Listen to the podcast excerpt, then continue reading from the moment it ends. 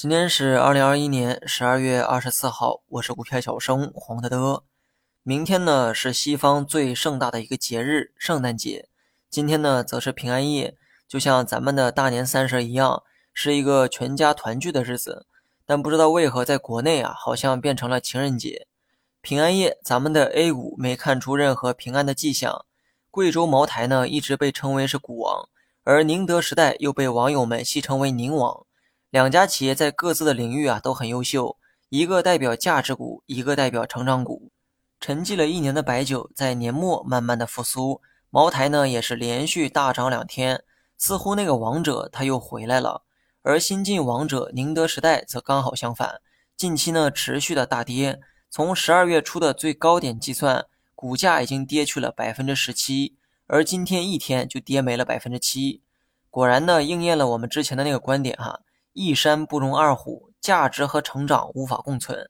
那么问题来了，宁德时代为何大跌？其实跌的不仅是锂电板块，所有新能源产业链全部大跌，包括锂电、光伏、硅片、造车等等。大跌的原因呢有很多，比如说科考队员在某地啊发现了锂矿，这在一定程度上缓解了锂的供给压力。二是某几家企业达成了合作。要共同建设全球首条钠离子电池规模化量产线，这个呢是从锂电的需求端造成了影响。如果都跑去用钠离子电池，那么锂电池的需求预期自然会减弱。总之呢，想找理由啊，随时都能找到。但大跌最主要的原因还是因为估值太高，通俗点讲就是价格贵了。如果价格合适，任何利空都不能叫利空。突然想到我曾经的老师对我说过的一句话。世上的商品没有好坏之分，只有价格合适与否。言外之意，没有价格弥补不了的缺陷。股票呢，同样如此。过去两个月，我一直在强调关注蓝筹白马这类股啊，并非具体的行业，而是从业绩和规模做出的区分。简单来讲，就是价值股。那什么叫价值股呢？那些业绩增长稳定、市值偏大的行业龙头都可以叫做价值股。那么挑选这些公司呢，会提高你的胜率，因为明年的风格很可能会转向这类企业。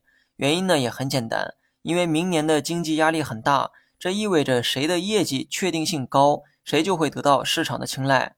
举个例子哈，各个企业就如同在大海上航行的船只，海就是他们生存的环境。如今呢，这个环境啊不太乐观。当海面波涛汹涌的时候，你会选择哪些船只抵御风浪呢？答案是大船，因为它们行驶的更加稳健。那么风平浪静的时候要选择小船，因为它们跑得更快。反之呢，就要选大船以求安稳。当然了，有些人会觉得这些都是废话，因为多数散户还在没日没夜的做短线操作。这些话就跟妈妈对你说早点睡一样，没啥用。到底是不是真的没用啊？过来人都知道。最后再强调一下我之前的观点，注意力要放在蓝筹白马股上。不会挑就从沪深三百指数中挑选，行业的话就从食品饮料、金融、医疗中挑选。当然了，科技呢我也同样看好，只不过它是成长类型，放在一起说啊不太合适哈，但也值得关注。至于大盘呢，就不要再来问我了，问我我就说反弹。我之前就说过哈，反弹呢不会那么顺利的，要适度理性的看待，保不齐某一天还会来个下杀。怎么样？这些话是不是听着很耳熟呢？耳熟就对了哈。接下来的话你会听着更耳熟。大盘中期走势，我依旧看涨。